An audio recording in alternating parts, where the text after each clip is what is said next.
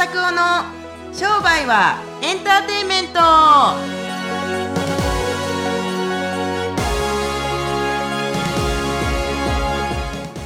ワ e 商売はエンターテイメント。ということでですね。はい、今日は。今日はですね。名古屋15は階から。よいよろしくお願いしろます。しくお願いします。元気ですか？元気元気ですか？はい。元気ですえ元気元気。よかったよかった。うん。はにあのー、アメリカ行ってあ。大阪行って大阪行って。で今日は名古屋。今日は名古屋。なるほど。なんかね。ゲストを今日は名古屋といえばですよ。う。ん。名古屋といえば何なの名古屋といえば誰か知ってますか？名古屋といえば？はい。名古屋城？そう。ほう。城じゃないよ。お嬢の方だよ。ということで、うん。まあ、早速なんですけどほなんかこう増田さんとすごい別に増田さんとはもともそれを録音する感じだったあ大きかったですか？はい。すいません。じゃあちっちゃい声にします。すいません。はい。わかりました。まあそんな感じでですねあの続きでいきたいなと思いますけど。あこのままい行っちゃいますか？い行きます。行きます。もう行きましょう行きましょう。ねえねえねこういうこといっぱいありますからね。はい。この前はあの僕誰かと録音した時にリッツ・カールトンでやったんですけれども、は日本人の人たちってやっぱり声小さいですねって言われたんですよ逆に。録音しててですよ。コンサルの録音しててそう。まあでも別にもともと声でかいからね。多分このマイクのあのね多分僕ら今これ置いてなかったら言われなかったんですよ、あ多分普通ね。そう。だってもともと大きい声だもんそう。だからね 僕らあの耳別に悪いわけじゃないんですけれどもなんか声大きくなりますよね。なんかちょっと楽しいんでしょうね。多分。なんかね日本人って声小さいからやっぱあかんわ。アメリカアメリカ行っても僕の声なんてちっちゃい女の子に負けてるもん。だから、うん、なんかな自己アピールをしてはダメみたいな文化がある。人のことを迷惑かかってるからダメですみたいな感じがあるから。立っちゃいけないとかね。そうそうそうそう。迷惑かけてるとかね。そう。だからね僕ね昔までねそういう時ってすごいなんかこう閉塞感があったんですけどもう最近ああいう注意されたりするともう余計に大きくなるんですよ。もうななもうなんかね頭おかしいって言われたらそれまでなんですけど なんかねまあなんかあの形式上一回注意しないといけないっていうところもねやっぱりあったりしますよね。それも金持ちの人たちのなんか見識ですね、うん。はいはい、うん。まあいいです。ねまあ、はい。そういうことで、今日はでもそんな、まあ、名古屋といえば名古屋城じゃないですか、はいはいはいはいはい。名古屋城。はいはたくさんいる中の、いはい。はい名古屋城いっぱいいるね。そう。何万人何十万人何百万人ぐらいいるんじゃないですかね。なんですけど輝いた、うん。輝いてる。キラキラもう去年からもう爆発的に輝いてる、うん。なんかあのああのねボキャブラリーをねもっと勉強した。爆発的にもう 爆発的に。まあ、とりあえずいいんですよ。まあいいです。はい、えっと、素晴らしいね。去年ね、はい。本を一冊出された、開業資金7万円から始めるラグジュアリーサロンの作り方っていう本を出されへたー。内田ロミナさんえをゲストにお迎えしています。ね。で内田さんはですね、まあ、名古屋で 笑ってますけど、はいはいはいはい。あの名古屋でおうちサロンをもともとエステシャンで高野由里さんとかで働かれて、うん。それそこです。そう。あそうなんですか？はい。上でええそうなんや。でその後ですねあの主婦を経て子供をはい。2人産んだ後におうちサロンを開かれてうん。でそこから、えっと、9年そうですね。あオープンして。のご自身で、えっと、おうちサロンをされてそでそれのうまくいった秘訣を他の方に教えたりとかあとはオリジナル商品を作られたりとかしてー。もうサロンおうちサロンでここまでまあ一定して安定してね収入が得られる方はなかなかいないんじゃないかなという、まあ、そういう女性のホープをお呼びしました。すごい。はい、ということで内田さんよろしくお願いします。内田さんね。はい。内田ロミナです。はい。よろしくお願いします。はい、よろしくお願いします。はい。あじゃあ、ロミナさん、ちょっと、まあ、えっ、と、今、ちかさんが。紹介していただきましたけれども、ちょっとご自身で、あご紹介はい。紹介、自己紹介していただけると嬉しいですけど。えっ、と、内田ロミナと申します。あの今子供が3人いまして、はい。あのおうちサロンを、えー、2011年のまあなので今年9年目という形で最初は愛知県の一宮というところでさせていただいててそこで3年でまああの転居してリニューアルオープンという形で地元名古屋の方にあのリニューアルオープンという形でさせていただいててでまあ1日2名限定のラグジュアリーサロンという。一日二名？二限定で。はい。あ、そう。でね。まあ、高単価サロンという枠組みでさせていただいてます。えー、すごで、まあ、あそこからあれですね。あのそのおうちサロンで、まあ、こんな風にラグジュアリなあの雰囲気を出すことができるよとかあのコースもあの他と差別化するにはこういうふうに打ち出すといいよっていうスクールをあのサロンプロフェッショナルアカデミーという形であの出させていただいたんですが、まあ、2期までで募集スタストップしてで、まあ、そこからもっとこうライトにあの全国のサロンオーナーさんを豊かにすることはできないかなっていうのでロミナブネクストという形であの、まあ、コミュニティというかオンラインサロンみたいなのを開かせていただいて、まあ、今全国でこう橋渡し的な感じであの移動したり、まあ、あとはオリジナル商品の、えーと、つゆというあの漢方と金箔のあの商標登録を今出願しているエステオイルとジェルをあの全国に卸しているので、まあ、サロンオーナーさん向けのセミナーとかあの技術セミナーっていうのをさせていただいております。すね、あの僕ももともと整体やってましたけれども、はいはい。はい1日2人なんかで、はい、すみませんあの申し訳ないんですけど 飯飯食えるんですか？飯食えますね。飯食えるんですね。飯食えます。まもともとあの結構ガチガチにあの3名 まあガチガチでもないんですけどまあ入れるだけ。まあ一番最初が2人目が1歳半で、保育園が4時までとか、まあ、逆に人に預けてという風だったので4時までの中できる人数って、まあ、限界でも3名なんですよ。ショートコースであっても。ただもうそのなんかかぶったりしても待合室がおうちサロンってないのでそのなんかあのストレスと不安を軽減させるためにあの1日2名にしても10時から2時からっていう形で時間を決めてでその中でロングコースしか使わないっていう形でやってますね。えらいこっちゃですね。えらいこっちゃですよね。すごいよね。いや僕ね。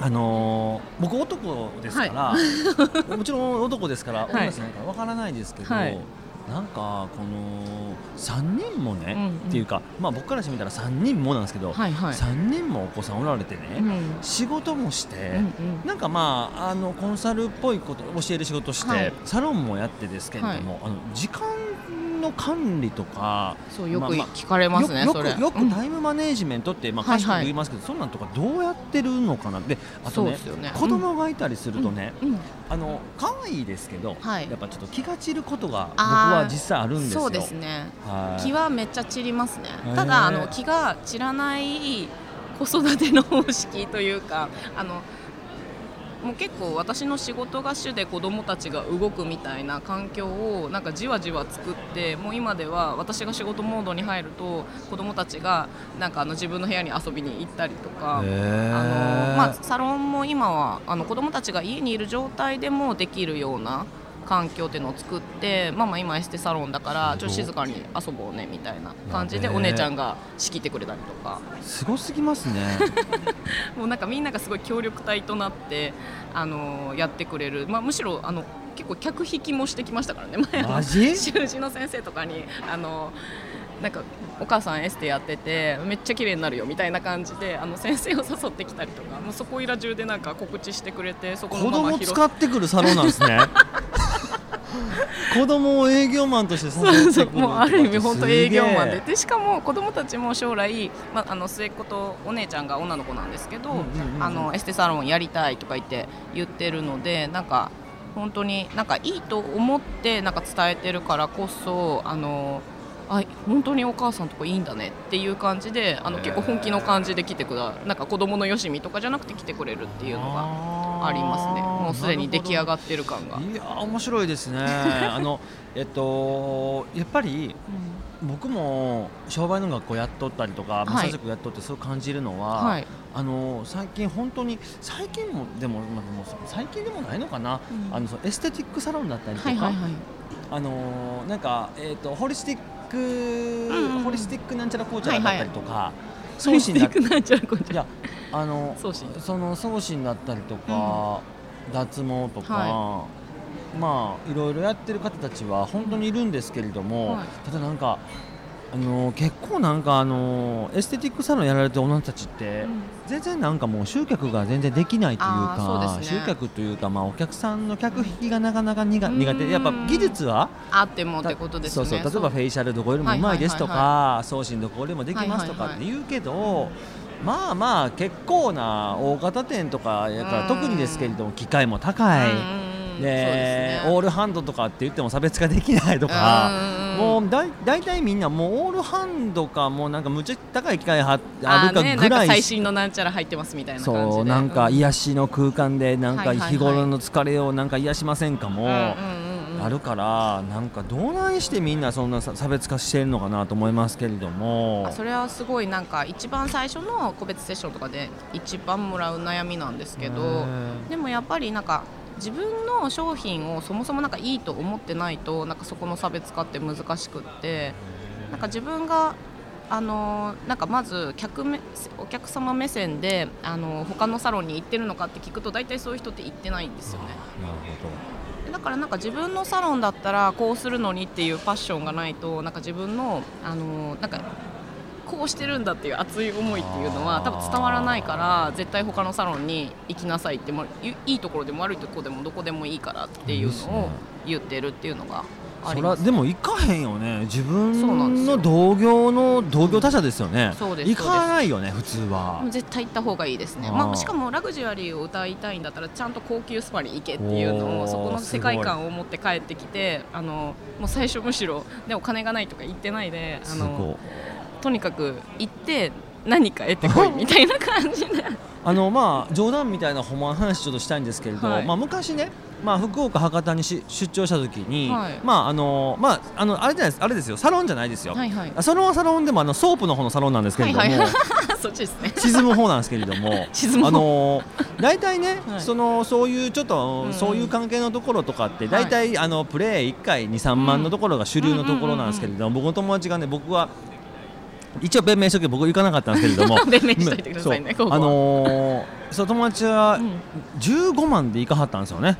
これそんなかかります？1回あるんですよそういう館が。館がね。そうなんかこう、うん。選べるみたいなレベルがあって。レベルがね。そうだ5万雰囲気も10万15万あやっぱ50万とかもあるんですって。どう違うんで50しょうね万は本当にまあビデオ出ておられる女優さんだったりとかとみたいな。じゃあもう芸能人としてるような感覚ですもんね。だからもうすごいなと思いますけれども、うんうんでその子お金なかったんですけれども、うん。でもやっぱ行って、うん。ハマったっていう話を今ここしたかったんですよでで何の話してる？全然関係ない話ですけど。世界が変わったとか収入が上がったとあかじゃなくてね。のあのでも、彼彼金持ちになりましたねそれで。あ本当ですか？そう。あのなんかね、動機はもしかすると世間的な社会的な動機は不純なのかもしれないけれども、うんうんうんうんあここに通おうと思ったらサラリーマンやってちゃダメなんだと思って。そうですよね。そう。ですよね。なんかなるほこど。うなんかすごい稼ぐなってしし4 5 0 0万稼ぐなったんじゃないですか、すごいですね。そう物販の話物販の仕事通販かなんかの物販の仕事されてて。そのパッションが。でも確かにお金を稼ぐ目的っていうのがちゃんとないとなんか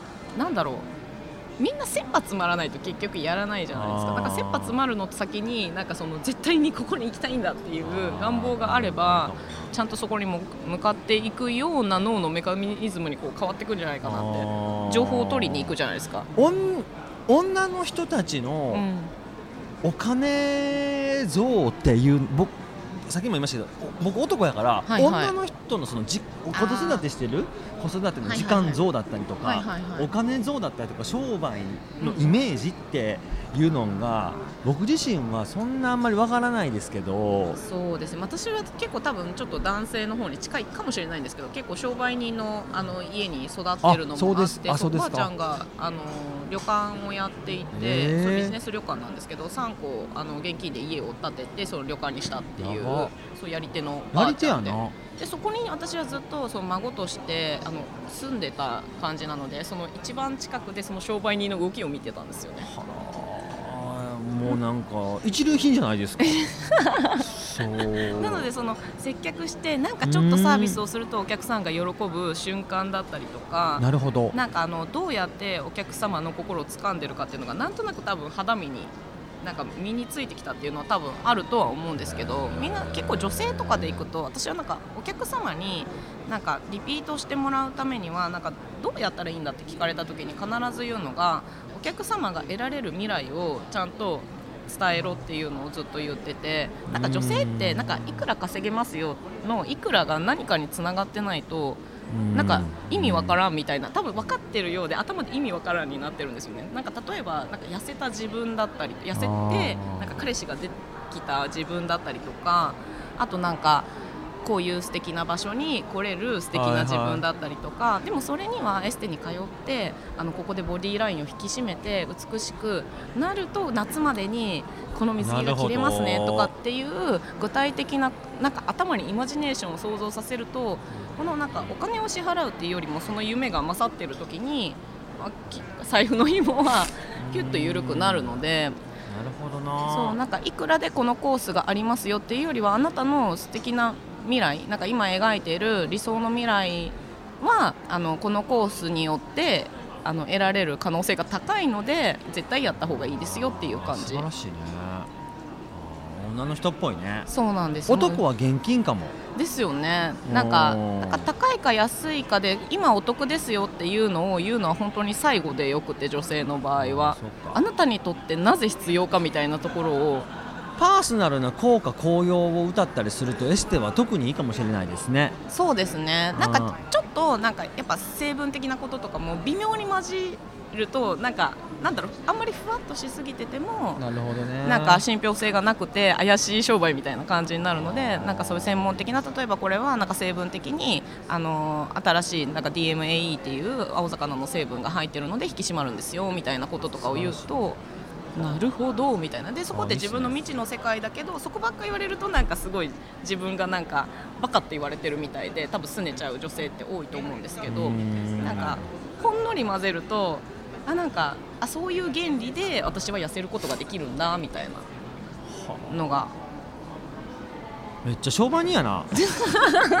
めっちゃ商売いやほんまに。あの孫子の兵法でねはいこんな言葉があるんですけれども、自分のことを知っていれば、うん。ライバルに勝てるみたいな言葉があるんですよ、はいはいはいはい。だからご自身のことよく分かっておられますよね。私がお客さんだったらこうしてほしいああしてほしいがあるわけじゃないですか、う。ん。そうですね。そう。だからあーあのそれは素晴らしいなと思って、なんかそれが分かるのって結局他のサロンに行くことなんですよ、ああいいっすね、うん、だから私は本当に3日に1回ぐらいマッサージとかエステとか行行くんですけどなのででなんか本当になんかあの自分の中であのランクランク分けじゃないけどなんかすぐ行けるサロンなんかラグジュアリーなサロンなんかあのちょっと凝りがひどい時に行くサロンみたいなのがこうあってでなんかあのたまに新規のところに行ってああだこうだ思った情報をみんなに流すっていうのをやってて。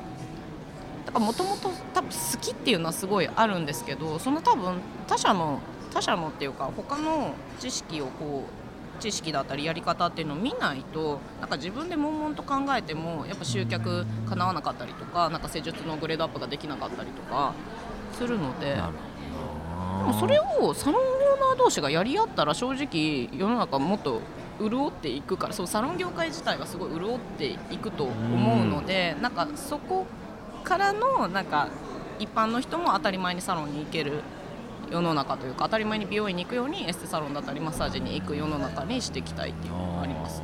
いいっすね。ね。あのーちょっと風変わりの話、はい。い、きなりズバッといくから、うん。いきなり笑わないでほしいんですけれども、はい。あの増田拓夫のことはなんで知ってるんですか？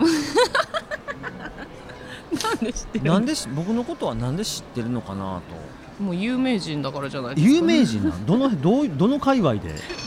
でもやっぱなんていうの整体院だったりとかなんか業種はななんだろう多分違うんですけど人を触るだったりこうなんだろう整えるだったりってまあなんかなんとなく同じカテゴリーまあ確かに。にはあると思うんです治よね。療とか医療とか、なんかまあ施術ですよね。そう施術っていう多分枠組みで。であとうん。その結構こういう仕事してるとなんか私コーチングの人とかと、ま、あの出がコーチングの人とかって間違われたりとかも今はするんですけどもともとは技術畑じゃないですか。だから技術畑出身のなんかそのそこからこうなんていうのコンサルティングだったりとかあの先生だったりとかっていうのって多分スタート的にはなんか似た畑なのかなっていう感じはありますけどどうですかね？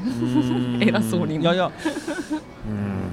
あるかも。もともとはだって技術をしていた人とまあなんか想像だけで例えばコーチングから入ってなんとなくそのサロンのコンサルをするっていうのだとやっぱ私は技術をやってた人だからこそ伝えられることってなんかまた違うんじゃないかな。僕もあなたと対照的も対照的で、うん。今1日2人しかやらないとかじゃないですか、はいはいはいはい。はい僕1日36人ぐらいやってましたからね。そうですよね。あでも大手の時はそうです。なんか1日8人とかをあの結構こういろんなあの部屋に入ってはい次なんちゃら行ってこっち行ってとか言ってはいこっちの発汗を見てる間にこっちのフェイシャル入ってとかっていう工場みたいな。そこだからもうそのベルトコンベヤーみたいな働き方があの大手では通用するけど一人でやるのって無理じゃないですか。まあなそうやな、うん。あのーアシュラマンみたいに多分電8本ぐらいないと無理やと思うけど。そうそうなんですよ。だから本当にその時とかはやっぱ自分の限界以上の体力を使ってるのでめっちゃ食べれるんですよ。ね大戸屋ってあのあるじゃない知っとる知っとる。大戸屋の弁当3個ぐらい食べれるんじゃないかなぐらいの太るやんそれがもう痩せてくんですよ。もうすごいあもう汗水忙垂らして。忙忙しいからか。そうもう朝から晩まで。で終わった後には後輩の技術見るだの自分がモデルになるだのをして、まあ、終電ぐらいまでギリギリまでやってっていう感じなので 激しいね。そう僕エステティックサロンは本当激しい業界だなと思ってて。うん、そう。すっごい体育会系ですからね。いやそうなんや。もう水飲む暇も、まあ、水もなんかこのこっちの動線で通る水に置いといてこうあのマラソンのようにこう 飲んで。給水所や。そうそうそう水飲まないととりあえず死ぬからみたいな感じでその当時はね。じゃあ逆にさ今の業態というか、今のやり方に、なんなんて言ったらいいかな。そのベルトコンベヤー式というかほんまもう戦争みたいな、感じのところやったから、余計にこの今の2人の、うん。2人しか見ないとか、あの優雅な時間をって言ったりとか子供さんと過ごす時間とかっていうことに関して、うん。このなんか思想も含めてはい。思惑も、マインドセットも含めてなんかやっぱり理想だったんじゃない？このゆっくりしたいなっていうのが。あそれもああったと思います。あとなんかあのお客様にあの正直そのビジネス的なところでいくと最初にカウンセリング入ったお客様のクロージングが最後できないっていう場面がいくつもあったんですよ。なんかもともと途中からその売上帯みたいなのあのさせてもらった時があってでえなんか売り上げもやらなきゃいけないでお客様に施術も入らあ入らなきゃいけない商品も紹介しなきゃいけないっていうのでなんか何でもやみたいになってたんですよ。本当だったらこの部署分かれてるんですけどね。なんか全部できるから全部任されるみたいな。でもそのここで本当はカウンセリング入ったお客様を最後にあのなんか自分がコースを提案してお返ししたいのにここだけ違う人が入らなきゃいけないその時間のなんかなんか最後まで責任取れないみたいなのが結構シーンとして出てきてそれがすごい嫌だなみたいなのもあったんですよね。自分が関わった人たちは最後まで世話はできないってことね。そうそうなんですよ。ね。逆もあってなんか途中からあのこう交代されてでいきなり何の情報ないまま。もしくはこう行くかみたいな。スタートとエンドがあってもこうだ離脱もしくは途中から横入るみたいな。でそれのやっぱあのクレームだったりとかなんかあの方はすごいいろんなこういう話してくれたのに最後の人が全然話してくれなかったから本当は欲しかったけどやめましたみたいなのとかも結構あってなんかもうもやもやが結構すごいいい会社であのずっと骨をうずめようと思ってたんですけど、まあ、結局妊娠を機に辞めたんですけどなるほどなるほどそうそうそう。ただまあやっぱ今思えばあの働き方をずっとね、まあ、新新人だったっていうのはあるとは思うんですけどできたかって言われるとなかなかね体力的にもしんどいかもしれないですね。いやいや本当にいやもうもう立派やわ見てて。僕本当にねあのちょっとこのポッドキャストで全部説明できるか？分からへんけれども3人子供いてサロンもやって、まああのねまあ噂によるとコンサル業がもうなんかなんかもうちょっと嫌だみたいな話を聞いたんで もうなんか教えるのがなんか嫌だヘビーな質問をしてくるやつが多すぎて質問が多すぎて嫌だみたいなことを聞きましたけれどもでもまあむしろなスクールじゃない人がヘビーな質問をしてくるっていうのがあれだったんですよね。もっとフラットな関係でねなんか。あーまあ無理でしょうね。そうね。世の中は問題に満ち溢れてますからそれは無理だとは思いますけれどもただ ただまああの僕は本当に子供さんもいて仕事もやっていろいろ自分のプライベートも持ちながらいろいろやってとかっていうのは本当に僕ほんまただただねお母さんは立派だなと思ってるだけなんですよ。でねまああなたシングルじゃないですけれども あのシングルマザーの人たちともたくさん付き合うことがあって、いろいろ聞いたりとかするんですけども,、はい。もうこの前子供2人いてうんうんお母さんで。でいろいろ移動しながら、うん。子供さんがもうじき小学校になっていろいろ買いに行かなあかんとかっつっても、で僕聞いたんその人に、うん。忙しくな忙しくないんですか?」とか、うなんかこの精神的に乱れたりすることないんですか?」って言ったら「うんえ？なんでですか？って言われて、うん、いや全然見慣れたりしないですよ。子供たちは可愛いですからって。すごい。素敵。そう。見られますよ。あ見られるよね。だから見られなますよいやだからすーごいなと思います。いやだからこの子供が何人いるかとかももちろんあるんだと思いますけれども、うん。まあ子供は大きくなっていってね、うん。もうお姉ちゃんとかお兄ちゃんたちがもう下の子たちの親みたいな感じになるのってうんよく言われるけどにしてもまあみんなちびの時があるわけじゃないですかまあ新生児だったりとか。で。もやっぱそう思うと一瞬なのかもとは思いますね。なんかそれを超えたらやっぱ今だとそれこそその上2人がお父さんお母さんみたいな感じに末っ子を見てるので一番大変だったのはやっぱそのサロン立ち上げの時に子供が下の子が1歳半で上が3歳とかだったのでその時は大変だったけどでもなんかもう本当多分大黒柱のその時もう心意気みたいな感じだったんでこの子たちをこの子たちに必要なあのお金を私が稼ぐしかないみたいなマインドセットだとシングルじゃないんですけど、まあ、なんか向こうもまだ働き出してちょっととかでそんななんかねでまあそんなひもじい生活もしたくないっていうのもあったのでとにかくで自分の好きなことだったりとかサロンに行く費用とかをなんかなんだろうこうなんかケチケチするのも嫌だと。だからまあ今よりは行ってないけどサロンにもちゃんと足をなんかこうね内緒で行ってみたいなその時は旦那に内緒でなんかサロンとか行ってでそこで情報収集とかもしてで自分のサロンに生かしていくみたいなこととかもやったりあと広告媒体もそれこそあのその時まだ行けたので一宮だったので広告媒体とかも出したりとかしてましたね。なんかうん。ああどうぞはい。なんかそその時は本当に出せなんかこれ出したらなんとなくこのニーズは来るなっていうなんか手応え的なのもあったのでそう地元紙、まあ、名古屋だったらちょっと厳しかったかもしれないですけど一宮でちょっと強い媒体みたいのがあったんですよね。いやもうね立派ですわ。なんせね。ありがとうございます。僕あのーあのーまあもういつもなんかロミナ姫とかって呼んでますけれども ロミナさんのことを本も紹介させてもらいましたけれどもありがとうございます。やっぱりあのーうん本当に立派やなと思うんですよね。でなんかね全然苦しそうじゃないんですよ。なんかなん、うん。苦しそうじゃないっていうのは苦しそうじゃない、鼻声が苦しそうとかじゃない。うん違う 今日。エステティックサロンの人たちっていうのは、売り上げが結構なんかやっぱり利益率が悪くて、ああそうですね。離職率も激しくってそうですねそうほんでなんか出戻りが多いとかうんなんかとかあるんでしょうけれども、うんでもなんかもう全然そういう勝手ななんか固定概念とは違うところで生きていたから、はい。なんかね幸せそうやなって思うんですよ。一回ねポッドキャストで出てもらった新見さんって、はいはい。あのうん。新見貴子さんとおられますけども、彼女も、うん。うん、なんかもうなんやろうなちゃんとしてるっていうか ちゃんとしてる。あのね起業家として。はあなるほど。あの、。ね、商売人として、うん。でもやっぱ楽しいんですよ、うん。とにかく私多分お金稼ぐのすごい楽しいんですよあのなんかこうしたらこうなるだろうなって予想が的中したりむしろ的中しなくて違う方向に行ってあこれこうしたらこうなるなみたいなのをするのがすごい好きで。そうなんか結構だからあのちっちゃい博打はこう打ってきたと思うんですよね、その広告にしても、んなんかあのこの今だったらこの一面でいけますよとか言われて、今、そんな費用をとか思っても、まあ、でもなんかこの営業さんだったらセンスよく載せてくれそうとかっていう感で載せてもらったりとかして、もう電話が鳴りっぱなしになったりとか。すごいねっていうのもあったりで、まあ、それでなんかこの間良かったからって違う営業さんに変わった時にあの冬の寒い時期に乗せたらいまいちだったりとかはあったんですけどでもまあそれでなんかそそれをやっぱ人に話せる生徒さんに話せるとかもあるので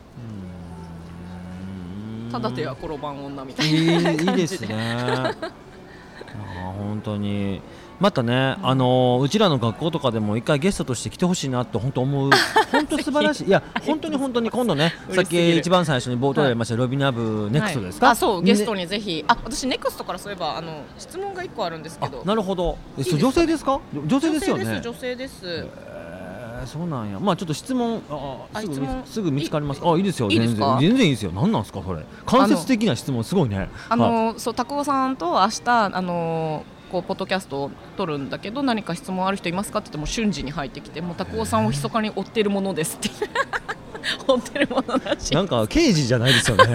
悪いことはいっぱいしてきましたけど 最近はあんましないからね。ドドキッとするんですよね。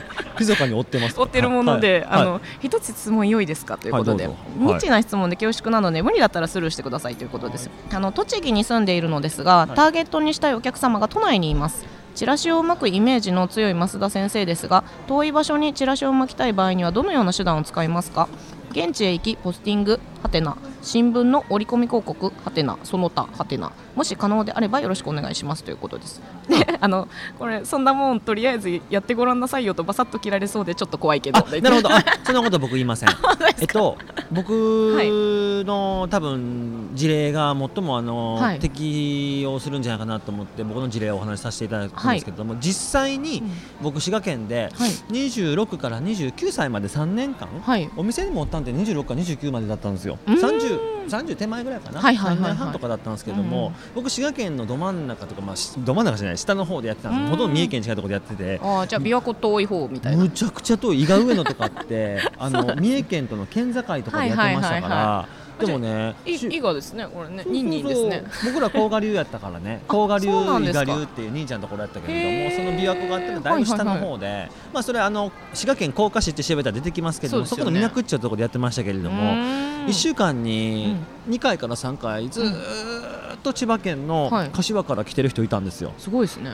うん。どういうアクセスで来るんですかね千葉からって。僕東京のその人は、えーある人はある一人の人は、うん。えー紹介できましたけれども、うん。ある一人の人は僕は東京そんな行けなかったから、うん。一回自分の広告を東京で巻いてみようと思って、はいはい東京の新宿でいつもバス、はい降りて、はい。で千葉に行く用事があったから、うん。まあ、あの松戸だったりとか、はい。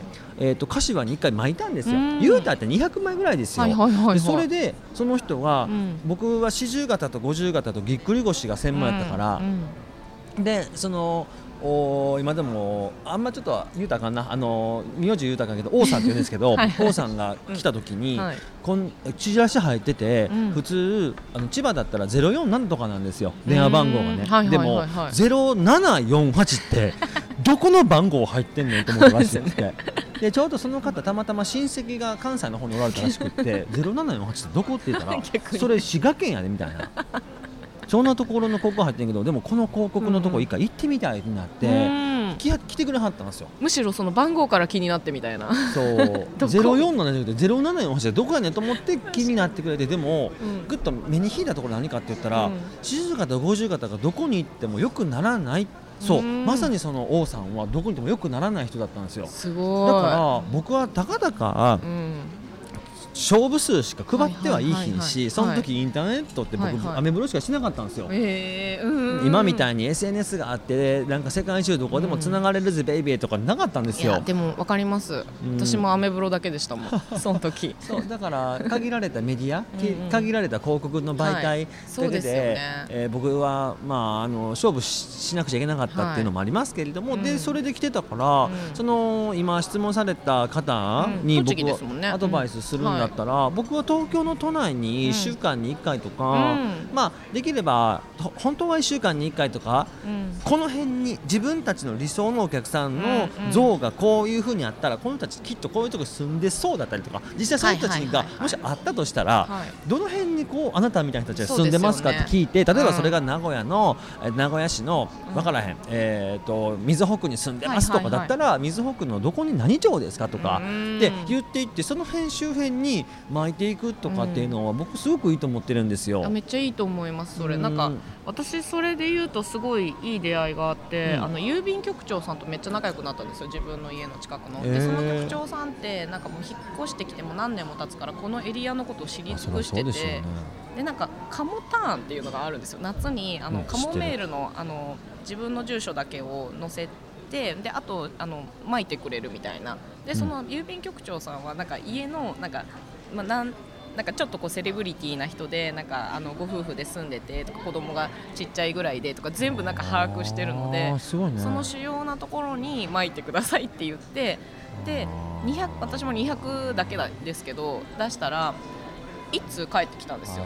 で1通帰ってきた人がもう超常連様になってっていうのがありますね。だから、ね、そういうことなんですよ。そういうことですよね。だから自分でリサーチもできるし、もうなんだったらそういう郵便局長さんとかね、なんかそういうおつぼね的な人がいると、むっちゃすごいな。このね話はねむっちゃすごくって、あの本当に商売をやってない人たちはねこれわからないんですよ、ですよね。でカモタウンなんてね誰だって知ってると思ってて 僕東京に出てきてレンガタウン31歳の時にそれみんなに言ったりするとそれ一体何なんですかそうなんですよ。しかも意外とちゃんとこうやって紹介してもやらないんですよ。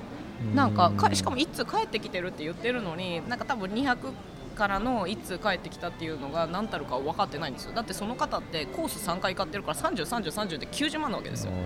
でそのカモタンのやつって200通巻いても 200×5 だから1000 1, 万円？あれ？あ 200×5 やろ、200あ50円か、うん。だからうん、だから1なので万円1万円1ぐら万円がいじゃないですか。100万に変わるそう話でしょ？そうそうそうですね だから、うん、商売をねしてるとね、その反応率だったりとかってうんうん。凄さが分かるんですけど、そうですよね。多分やってない人たちってでもそれってなんか結構面倒くさいんでしょとかだだけ？そうですね。私あれですよ。産後でやりましたからね。3輪目を産後でリニューアルオープンだったから。だからね俺ねそこやねなんか金稼いでるからすごいとかっていうのうんももうさることながら、うん。そのな子供をおぶりながらやったりとか おっぱいあげながら。と出しに使いなんかベビーカーであの新生児を。もうそれしとしとぴっちゃんしとぴっちゃんじゃないですか。大五郎じゃないですか。でしかもあれですからねちょっとあの隣の学区とかにピンポンってしてあ。のひ近くに引っ越してきましたうちだと申しますみたいな感じでやばいビラなを書くっていう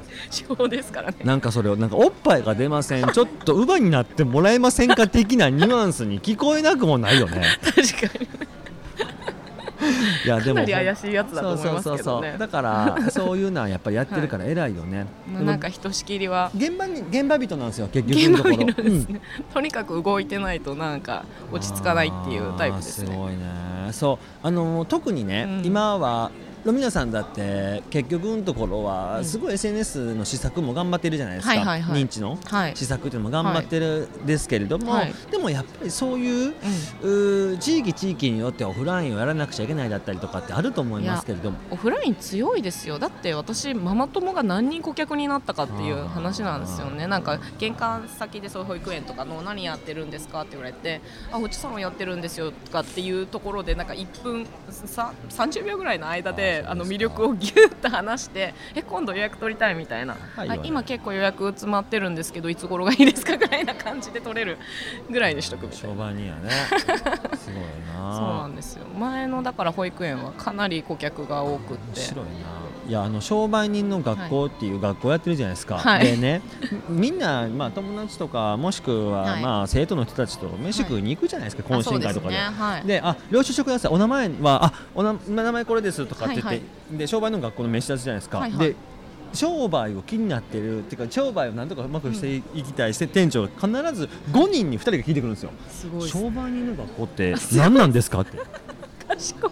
本当ですね。いや僕そんなん狙ってないよもちろん。でもそうですよね。商売人の学校って何ですか、って言って、うんあえっといやあの学校です。商売人の人たちが商売の勉強するための学校ですとかっつって。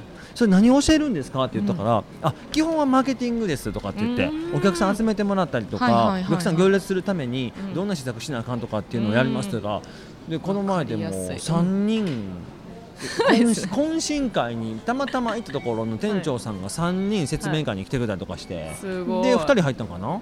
あでもそれいいですね。ネーミングがっていうのが。うん確かに。でもエステサロンって入れた方がいいですね。そうしたら。え？なんかチューティーだけにしてるんで。エステサロンとか入れてもいいかな。んかね、うんなんかあのごちゃごちゃなんか説明せずに一言で分かるようなネーミングとかでも弾けると思いますけれども、すみません元いその方の質問の答えは、あはい。僕はあのそうでした、絶対都会に行って、あのポスティングとかしていただきたいんですよ。そうですね。であのこの理想のお客さん像っていうのは、うん。僕ちょっと英語で言わせてもらったというかペルソナっていうんですけれども、はい。ペルソナうんっていうのをはい。細かく分けていって、うん。どこ住んでる、はい。年収どれぐらい、家族何人、うん。どんな車乗ってる一軒家なのかとか、うん、あのねそうですよね。家族構成はとかですよね。そういうね、ん。なんか例えばお金のつ、は何に使うとか、はい。雑誌何読んでるとか、でいろいろリサーチしていったら、その人のことよく分かってくるから、はい。それに似たような人たちのところに配ってもらう？うんそれ本当に僕はお客さんたちと一緒にポスティングしてました、あええ僕はお客さんが例えば思うみたいな。30人毎日来て、お客さんとかに、うんあのもうなんか今回の宿題はうん私、次来るまでに150枚配っとくわとかっていうお客さん、うん紙みたいなお客さんたちうがん50人はいましたんで素、晴らしい、ま、僕だから毎月ポスティング7万5千円してたんですよ、すげえ。やばいでしょ。やばいっす1日あたり2500件ぐらいしてる計算になるんですけどではあ30人来てうん。大体、まあ少ない人でもでもうん。10枚15枚、はいはいで、はい。多い人やったらほんまに300枚1週間で配ってくれるうん。人たちがお客さんでおばちゃんがいたから、すごいですねだからすごかったよ。お客さんがやってくれるそそれはなんかあの給料はお渡しするんですか？1人来たら5000円ですけどでごそっか1人来たら5000円ですけどいいですかってお金でお金はいりませんって。うん。そう。でお客さんたちに募集してました、一緒にポスティングをやってほしいんですけれども、でなかなかお家に子供さんがいて、なかなか外に出て仕事できないとかっていう方たちに関して、うんうん僕現生で払いますからとかって言って、うんうんうん。100万やってくれたら500円払いますしみたいな。うんうんうんうんそうっていうのがなんか,、ね、なんか知らないですけどネットワークビジネス方式になっていってレベルが one two three やって3になったら1万あたりうん。5円になりますとか、10円になりますとかすね。10円15円になりますとかって言ってね。うん。それでそうそう。ほんで捨てられたん。履歴があったりすると全て無効になりますんで捨てられないでくださいみたいな感じで慎重に配っていった人たちがいてそれで新規大体55人は切らなかったんですよ毎月。それ大手にも伝えた方がいいですねちゃんと。お大手のサロンにも伝えた方がいいですね。なんか私ポスティングしてたんですよ。めっちゃあの高野由里の時に池袋西口店の時はいにはい池袋の雑居ビルとかいろんなところに巻いてたんですけどそれこそそのポスティングの何たるかを分かってないのでもう予約がなかったらポスティングに行くっていう一応マインドセットで行くんですけどまあとりあえず枚数減らしたいからここにも入れとけみたいな感じで入れてたりとかもしたので。でもそこのリターンはその大手で施術者だから分かんないんですよ。うん。あのそこからリターンが来てるのかっていうのはその会社の元しか分かんないんで。元締めしか分からへんわな。そうなんですよ。うんなんかあったりするから、僕もなんか別に何かで勉強したわけでも何でもないけど、うんうんうんうん。なんかかん昔もう昔にはい。17、8年も前にネットワークビジネスやったことがあるから、なんかステータスみたいなの作ってたら面白いんじゃないかなと思って。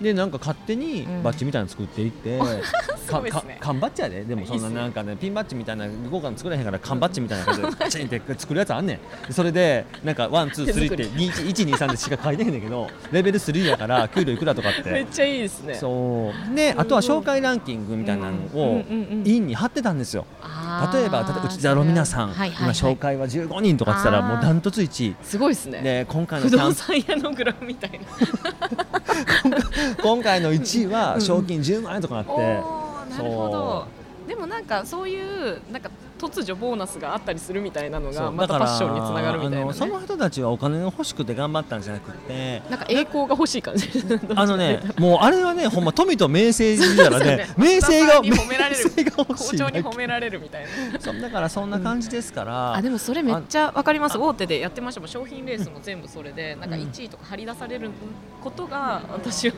嬉しいからやるっていう感じでした。ねうん。なんかね、うん。あのやっぱり人って、あの数字にした方がいいと思うしそうですね。あのユダヤ人ってお金持ちが多か多いんですけれども、はいはいはいはい。ユダヤ人っていうのは戦争によってお金持ちにな人たちが多くって、うんうんうん。すべて数字に表すこと以外は経済にならない。感情は経済にならない。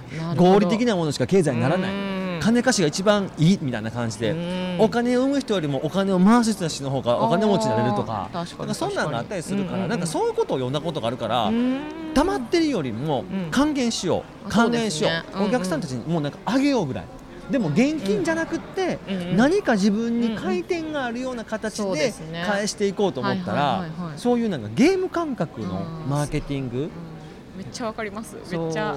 なんかそういうの好きです。いうのがあったりするからうん。それをなんかぜひあの、うん。参考にしてほしいなって思います、ね、絶対東京、もう那須高原でやられてる方なんで、あのすごいいいところやんかそうすごいいいとこで、あの世界観もあるしね、多分東京の人が喜ぶ系だと私は思ってるので、なんかあのゆっくりしたいリトリートで那須高原でゆったり過ごすみたいな、一日さ一人限定でさ、うん。値段もちょっと僕わからないですけれども、はいはいはい。まあ5万10万でいいや。ん、はい。いでもやいいと思います。でね、僕一人一日一人やっていって、うん。まあ34時間で行こうか。な、まあ、スパも入れて、まあうん。お風呂も入ってもらってうん。34時間で行こうか、泊まりもできるんですあよじゃあ、うんもう余裕でね。56時間いけるわけじゃないですか、ねはいで一人一日やっていって、はい。それで、まあ、20人で,、はいはいはい。でこれで大体100万から200万の間なんですよ、ねそうですよね。そう。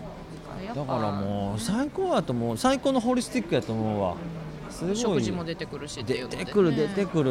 お水も美味しい。美味しい。そう、ねだからもう必ず月1回はここであのデトックスして次のし仕事頑張るっていうコンセプトでこうね月1回も予約を取ってってもらうっていうちょっと俺が今そう気になるわ今。その その人のとこ俺俺いきなり行ったのかしかも美人オーナーで。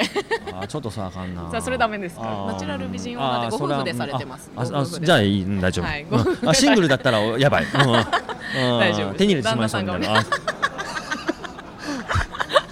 何を言ってるんですか？これ大丈夫ですか？大丈夫ですか？逆に大丈夫ですか？そうそう。あの本当にでもそういう、あのやっぱりその今こうそのガッとたくさん来るっていうことの対対岸というか、うん。ちあの違うところにあるっていうか、まあ、本当にあの対極にあるのがやっぱり少人数、はい。そして高単価？そうですね、うん。まあ、絶対なんかそっちの、あのーなんだろう層を大事にした方がこのリピート？なんかそのなんか結構そう一元安いところとかだとやっぱ一元さんとかね多かったりもするかもしれないですけど高単価でもうあのなんだろう。こう細かく通う層とまたなんか重厚にガツッと通う層とまた違うと思うのでなんかそのペルソナの意味では。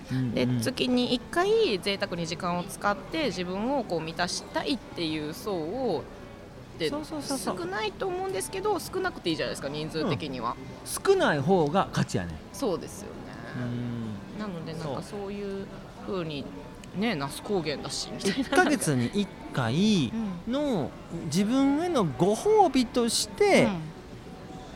まあ切りのいいとこで8万とか10万とか、ね僕はちょっと俺すごい気になるなそれ。ちょっとまた教えてください、はい、ぜそうもうぜ10万でもいくかな。10万でもいいと思います、うん何をやってくれんのやろなみたいなっていう感じがあるから。宿泊込みでも考えてるっていうことは言ってました。すごいね。いや素晴らしい。だからもうなんか朝リトリート夜リトリート付きのプランみたいな感じでやったら面白いかもしれないっていう話をして本人が疲れないようにしないといけないね。あそうですね。でもすごい好きみたいです。あそうですか、うんそのお仕事もう植えてる自体はすごい植えてるんですねじゃあね。そうです。お客様が来てほしいっていう素晴らしいのがやっぱり。1日1人限定でですね。20日間限定営業であね。ねの余った時間で旦那さんたちとい。一緒にどっか行くなんていうのはす,、すごいことだと思うわ。いいですよね。そう豊かない自分の時間を使いながらね作りながらロミナさんのとこにお客さんが来る理由ってはい。なぜか知ってます、なぜあ私に聞いてます。なぜか知ってます？なぜ あなたのところにネクストのその部員としてやってくれたりとかなんでそういうこと入ってくるか知ってます？お客さんとして来るとか。まあ、サロンのお客様で言うと、あのーなんか自分の時間を大事にしたいって言ってあとロミナさんと喋りたいみたいなのはありますけどあなたみたいになりたい人たちが集まってくるんですよ。あネクストはまさにそうですね。もうこれだけなんですよ。で僕もはい。あなたに、あのあやかってそうなんですよ。僕好きなことばっかり言ってて、はい。あの仕事してるわけじゃないですか、うんうんはい。まあ、まあ僕の中ではもう仕事じゃなくて人生なんですけれども、うん。僕仕事とプライベートの住み分けどうやって分けてますかって僕住み分けなんかないもん。ないですね。ない好きなことばっかり言って、はでな殴りたいやつは殴って生きてるから 本当に。もあれです。もうそれこそそれで言ったら私はうん飲みたいがためにロミナブネクストを作ったみたいなところも実はありまして。で書いてましたよね、はい俺ランニングページで申し込んだら女性限定なんですいません残念ですがとか返事来たの覚えてますわほんま、でうん。今日あの夜にあの酔っ払ライブっていうのをあのグループ内でやるんですけど単に私が酔っ払って好きなこと言ってみんなが見てるっていうライブでございますけれど。もなんかもう壊れてますねそれは。すごいね。ラジオとしては大丈夫なのかそれでもなんかありがたく思っていただけるというありがたい場を作れたいやりたいやりたい放題ですね。そうやりたい放題ですね基本。ねいや素晴らしいですね。ロミナクションしますとかう言いながらロミナんなんかもうどれだなそれだどれが何なのかよく分かんなくなってきましたけど。先走ってね素晴らしいね。ロミナクションって何ですかっていうね質問が来てましたけれどいやっぱりあなたはやっぱり素晴らしいね。やっぱ今回はがっつり結構こんな話しましたけれどもやっぱり商売人としてもやっぱ成功してるし、はい。お母さんとしても成功してるし家族としても成功してる、うんうんうん。職業人として、はい。商売人として起業家として商人としてもお成功してるから、うん。やっぱりなんかいいな。しかも可愛いしね。ありがとうございます。いいな。でもこれはやっぱりあの、それこそさっき言ってたあの浅田さんが言ってたあの領収書に商売人の学校って書くのと同じだと思ってて自分をきれいにしておくことが唯一なんかその保育園で迎えに行った時に肌きれいですよねって言われたりなんかいつもなんか綺麗にしてるけどなんか美容系ですかっていう質問される一つのきっかけになるから。なるほどねすごいね。っていう意識は持ってます。計画的美人ですね。そうです、はい。計画的美人です。最後なんかちょっと悪い感じで終わってしまいましたけれども。あのロミナさん今日初めてはい。ポッドキャスト出ていきましたけれど、はい。出ていただきましたけれども、はい。い、かがでしたか？いやすごい楽しかったです。これ自分で聞いてみ？めっちゃおもろいで。めっちゃ。むちゃむちゃくちゃなこと後から聞いてみ自分も思うからめちゃめちゃなこと言ってる。めちゃくちゃ何回も聞くと思います。多分自分が一番ヘビーユーザーみたいな感じになると思います。そうそうそうそうぜひあの皆さん、い。えっ、と内田ロミナさんの、はい。えー開業式7万円から始めるラグジュアリーサロンの作り方、はい。そして梅雨オイルですね。あそうですね。梅雨オイルはどうやって買えるんですか？ツイオイルはあのあ今実はですね、あはい。のクラウドファンディングを私やってるんです。えーなんと誕生日クラファンとかけまして、何やそれ。クラファンってやつなんですけ汚いど、やつやな 実はこの書籍とはい。あの梅雨オイルなどがセットになっているなんとふるさと納税よりもお得といううん。ロミナクラファンがやっておりますので、ぜひあのリンクをクリックしていただくと、はいはいはいわかりました、あのー載せておきます、はい、支援という形でできますすので。ごいな。あ送られてきます。送料無料で素晴らしいですね。女性の方は特にですけれども。そうですね。あのもう梅雨オイルもジェルもかなり好評いただいてて即完売とかになっているの素晴らしではい、僕男としてすごく感じるのは、はい根性のないうん。あの男の起業家の商売人の旦那さんとかモテたちは、ロビナさんに会いに来てもらいたいなと思うんあですよ。そう。ボコボコにされるから。私あのそうこん結構寄ってくる男性あの根性のない男性とか多いんですけどボコボコに言うんですけどね。あの女性の方がやっぱりあの言うこと聞いてくれますね。あのその辺でいくと。だって女の人の方が強いもん。そう強いですよ。だから言ったことちゃんとやるのはやっぱ女性かなって思いますけどね。うん。こうしたらいいよっていうののレスポンスが一番早いですね女性の方がね。すごいな。いや本当に皆さんあのーえっとそうですね。本そしてあの、はい。誕生日クラファンですね、はい。あのぜひよろしくお願いします,、このポッドキャストはですねあ皆さんのお支援によって、えーっと支持されてますんで、えーもしよかったら登録ボタンポチッとしてください。そしてあの質問がもしあったらですねもうロミナさんに関しても僕に関してもお質問がもしあったら質問コーナーからですね質問していただけるとありがたいです。はいということで質問がまた来たらルミネさんまた出ていかなくちゃいけないですけど出てくれるかな？いいともはいそれはもういいですね。時効ですからこれもうね。最近よくやるんですけど。これだんだん英和になってねわかんないみたいなところに。英和じゃなくてなんだっけ？あの令和。令和な 大丈夫かお前。それいつやお前。今何の話でええわって？今普通に間違えてますからね。いや本当に。言ってるのに。ねね面白いですけれども。はい、あのぜひまた商売の学校のゲストとしても、はい。えー、とお呼びしていきたいなと思いますんで、はい。えーぜひまたあご活躍を期待しております。ありがとうございます。はい、どうもありがとうございました、ありがとうございました。じゃあ皆さんそあのまたお会いしましょう。さよなら。さよなら